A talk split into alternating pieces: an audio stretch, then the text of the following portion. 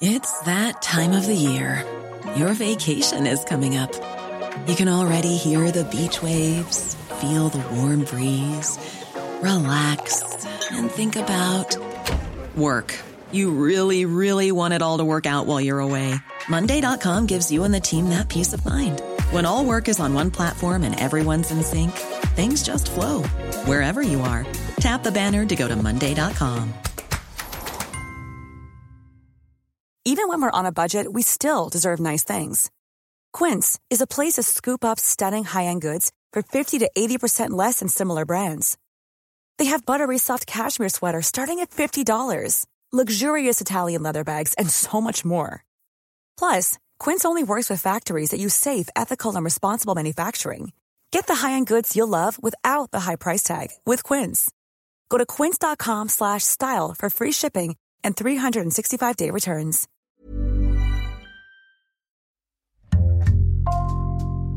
Bonjour, c'est Jules Lavie pour Code Source, le podcast d'actualité du Parisien.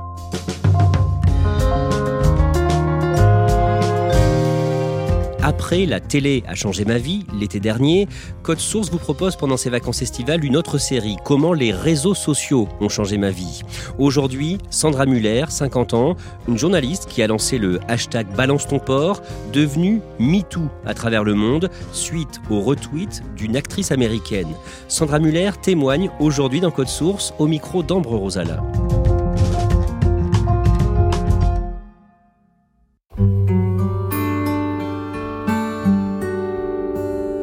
Sandra Muller habite à New York, mais elle est de passage à Paris quand je la rencontre pendant ses vacances. Elle me donne rendez-vous dans les locaux parisiens de la lettre de l'audiovisuel, le journal qu'elle dirige depuis les États-Unis, dans un petit bureau du 13e arrondissement de Paris. Sandra est née le 1er septembre 1971 à Lille, dans le Nord. Mais elle grandit en Seine-Saint-Denis, à Clichy-sous-Bois, jusqu'à ses 11 ans, avant de déménager en Seine-et-Marne, toujours en région parisienne. Enfant, Sandra lit beaucoup, elle peint et elle fait de la danse. J'étais un peu le clown de la classe. J'étais agitée, euh, mais en même temps quand même assez docile. Ça dépendait, mais en fait j'étais euh, très agitée de temps en temps. Et puis quand on me faisait euh, des remontrances, je devenais calme et quasiment la meilleure de la classe. Donc c'était un peu une année sur deux. Soit très bonne élève, soit moyenne, voire nulle. Été un peu compliqué, franchement, à gérer pour mes profs. J'étais plutôt une personne gamine complexée, euh, avec déjà une grande gueule, mais euh, assez complexée pas sûre de moi. Sandra ne connaît presque pas son père, qui est parti très tôt du domicile familial. Sa mère l'a donc élevée seule, avec ses deux grands frères. Après son bac, Sandra commence des études de communication à la Sorbonne à Paris.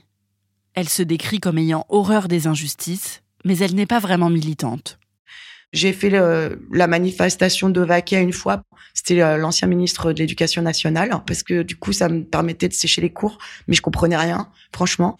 J'aimais bien euh, cette ferveur pendant les manifs, mais je n'ai pas été élevée dans une famille de manifs euh, et dans une famille de syndicalistes. Limite le contraire, même. On n'aimait pas trop ça, en fait. Sandra suit des études de journalisme, puis elle devient pigiste, c'est-à-dire qu'elle vend des articles à des journaux de manière indépendante ou qu'elle travaille pour des médias ponctuellement, à la journée. En 1998, elle donne naissance à sa fille, puis elle commence à travailler pour la lettre de l'audiovisuel, un quotidien sur les médias dont les finances sont en berne. Elle a un deuxième enfant, son fils, en 2000, et l'année d'après, elle décide d'aller voir la direction de la lettre de l'audiovisuel pour leur demander un CDI.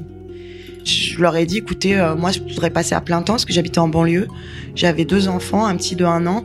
Je voudrais vraiment euh, me poser, euh, prenez-moi un CDI. René Charles Millet, qui était le patron du groupe de presse agricole La SIAC, m'a regardé, il m'a dit, vous voulez un poste à temps plein? Je lui ai dit oui. Il dit, vous savez quoi? Vous allez racheter le journal, je vais vous aider, et vous allez vous créer votre poste vous-même, et vous allez vous payer ce que vous voulez. Et c'est ce qu'il a fait. Il m'a fait confiance. Et donc, bah, en fait, il m'a ce qu'on appelle nursé pendant neuf mois, c'est-à-dire qu'ils m'ont mis à disposition leur bureau, leur photocopie, leur service des abonnements. J'ai réduit tous les coûts de manière drastique.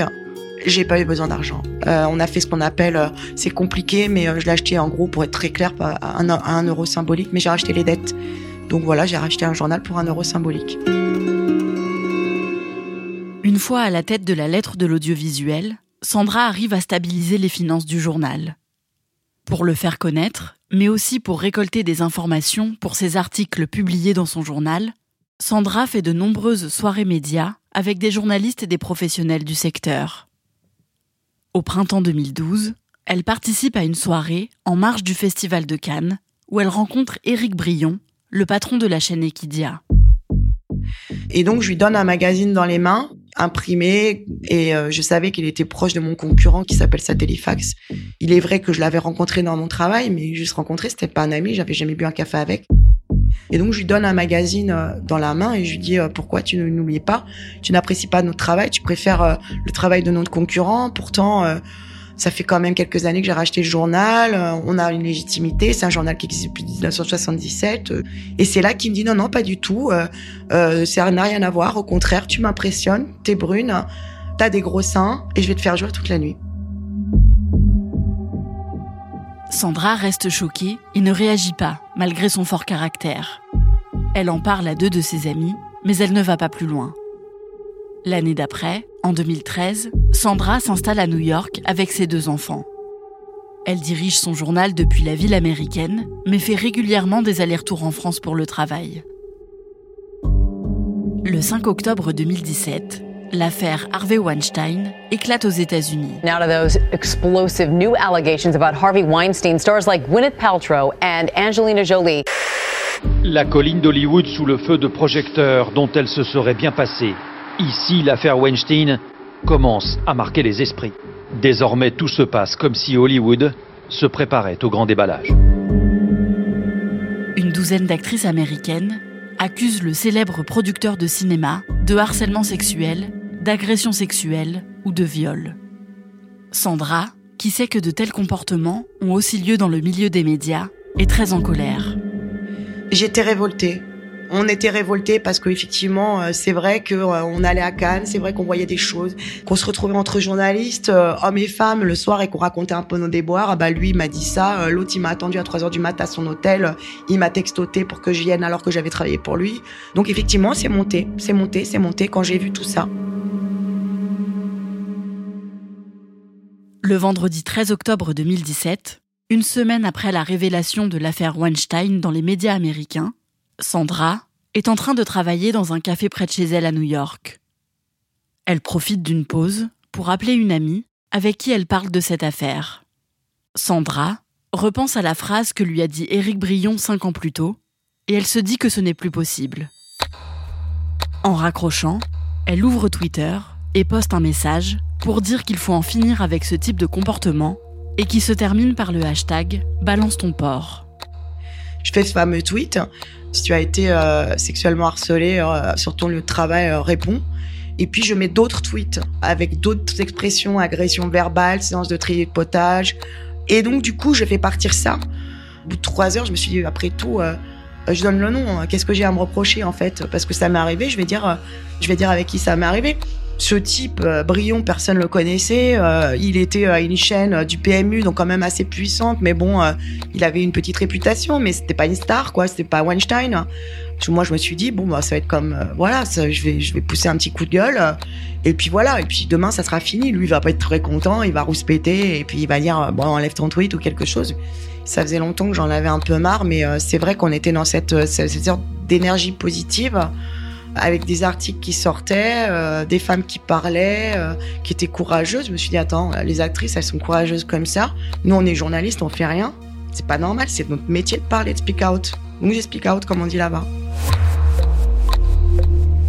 Quand elle poste ses messages depuis New York, il fait nuit en France à cause du décalage horaire. Sandra rentre chez elle, puis elle va se coucher. Mon téléphone bip et là je vois Twitter euh, explose et on me demande de m'identifier. Je comprends pas. Et là je vois une avalanche de, de messages. Euh, donc là je vois que ça fuse de partout. Enfin j'ai eu des témoignages extrêmement durs de tout milieu. Et là j'ai compris qu'il se passait quelque chose. Et je me mets en pilotage automatique et je réponds, je réponds, je réponds la nuit, je réponds la journée, je réponds, je, je sais pas combien de, réponses j'ai faites. Et alors du coup, je ne fais pas attention, mais plus je réponds, plus on me répond, et plus le phénomène s'intensifie. Et puis ça continue à s'emballer pendant des semaines, des semaines, des semaines, des semaines. Et là, je comprends pas quoi. Et je commence à avoir des articles et euh, je commence à répondre. Je me mets en, en, mode warrior et je réponds à toutes les interviews et je commence à délivrer mon message en n'étant pas préparé, sans service de com, en faisant gaffe sur gaffe. Donc j'y vais, euh, je continue à dormir, c'est un port de toute façon. je maintiens ce que j'ai dit et c'était du harcèlement sexuel. J'avais personne pour me cadrer, donc j'y suis allée en roue libre. Mais ça a été un stress monstrueux, donc j'ai encaissé, encaissé, encaissé, et puis j'ai continué.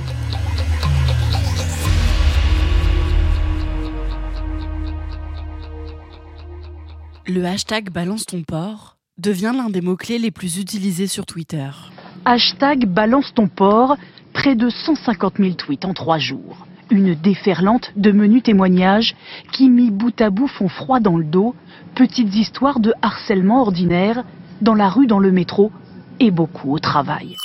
L'actrice américaine Alyssa Milano reprend le premier tweet de Sandra qu'elle traduit en anglais et elle crée le hashtag MeToo qui devient le mot-clé mondial pour dénoncer les violences sexuelles et sexistes. Sous le hashtag Balance ton port, en plus des nombreux témoignages de victimes, Sandra reçoit aussi beaucoup de messages de haine. Certains l'accusent d'exagérer et d'autres lui reprochent la vulgarité du hashtag qu'elle a créé. Je suis pas sûre d'être quelqu'un de très vulgaire dans la vie. Je suis sûre d'employer des mots très forts pour faire des électrochocs. Et la vulgarité, en fait, de balance ton port, elle est minime par rapport à je vais te faire jouer toute la nuit et t'as des gros seins. Donc j'ai répondu à la vulgarité une phrase vulgaire qui était quand même malgré tout moins vulgaire. Des mois après son lancement, le hashtag continue d'être utilisé sur Twitter. Et le 6 janvier 2018, Sandra Muller apprend qu'elle fait partie des briseurs de silence nommés personnalité de l'année par le magazine américain Time pour avoir aidé à briser l'omerta autour des violences sexuelles. Puis elle est conviée à l'Élysée par Emmanuel Macron pour ses vœux au héros de l'année 2017. Le 12 janvier 2018, elle reçoit un appel d'un huissier de justice envoyé par Éric Brion qui lui demande un rendez-vous pour lui remettre un courrier. Je lui dis bah euh, pas dans mon bureau, café. Donc j'ai donné rendez-vous à l'huissier euh, euh, qui arrivait avec son dossier sous le bras, qui descendait de son scooter. Je lui dis je vous paye un café. Et là il était tout gêné, il fait non non ça va aller, je vais partir. Sandra ouvre le courrier et découvre une lettre qui explique qu'Éric Brion a porté plainte contre elle pour diffamation à cause de son tweet. J'avais les jambes coupées, puis en même temps c'était surréaliste en me disant ah non et en me comprenant pas, en me disant mais il a que ça à faire. Sandra contacte des avocats en vue de son procès. Et elle prépare sa défense pendant des mois. On y pense le matin en se réveillant, euh, le, le, soir en se couchant, la nuit. Euh, je passais mon temps à dévorer des journaux. Euh, je faisais plus que ça, quoi.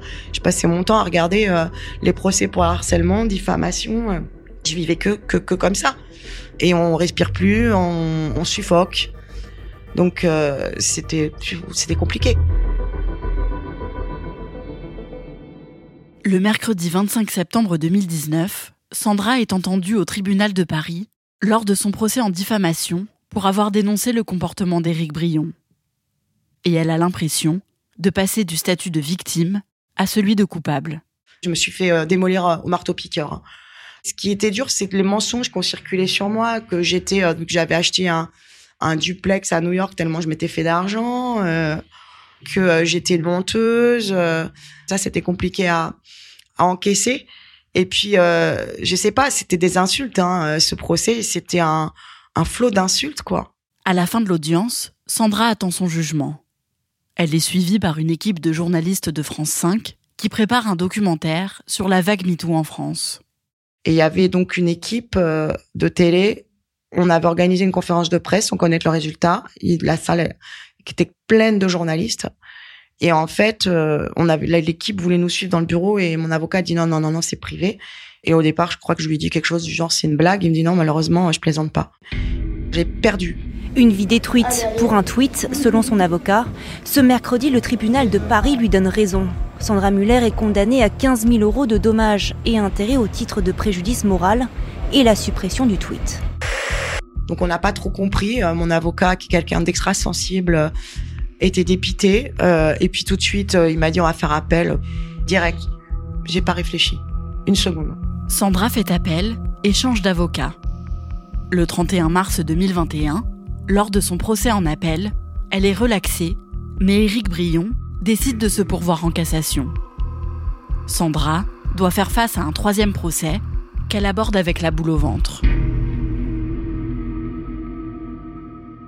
Le mercredi 11 mai 2022, la Cour de cassation confirme la relaxe de Sandra Muller. Elle estime que ses propos reposaient sur une base factuelle et qu'il ne s'agit donc pas de diffamation. J'ai respiré. J'ai appelé ma mère. J'ai appelé mes enfants. Je me suis dit c'est la fin du cauchemar là. La Cour d'appel avait relaxé Sandra Muller, décision euh, confirmée hier par la Cour de cassation. Elle a donné raison donc à la Cour d'appel, estimant que les propos contribuaient bien à un débat d'intérêt général sur la dénonciation de comportements à connotation sexuelle non consentis de certains hommes vis-à-vis des femmes. Le troisième jugement de la Cour de cassation, donc qui va faire jurisprudence, c'est vraiment un message d'espoir euh, pour les autres victimes. C'est là ma grande fierté. Si j'ai un jour où je suis fière, c'est de pouvoir aider encore toutes celles qui arrivent derrière. Qu'est-ce que ça a changé pour vous, ce hashtag? J'aurais voulu être correspondante aux États-Unis et je dois dire que bah Sandra Muller balance ton port, euh, j'ai eu un peu plus de mal à trouver des piges. J'aimais beaucoup faire des piges euh, sur différents sujets, euh, ça m'a coupé les ailes. Hein. Moi avant, j'avais une exposition médiatique avec des sujets différents, plus fun et là c'est fini. Maintenant, mon écriture a une portée personnelle, militante avec une parole. Je suis contente de l'avoir fait et si je devais le refaire, je le referais. Thank you.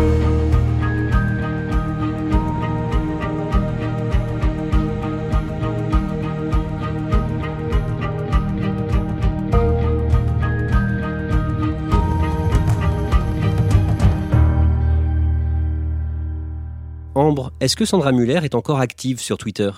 Oui, elle continue de tweeter régulièrement, quasiment tous les jours. Après, elle m'a quand même dit qu'elle faisait plus attention à ce qu'elle tweetait pour être sûre que ça ne relève pas de la diffamation, parce qu'elle ne veut pas à nouveau euh, être attaquée en justice.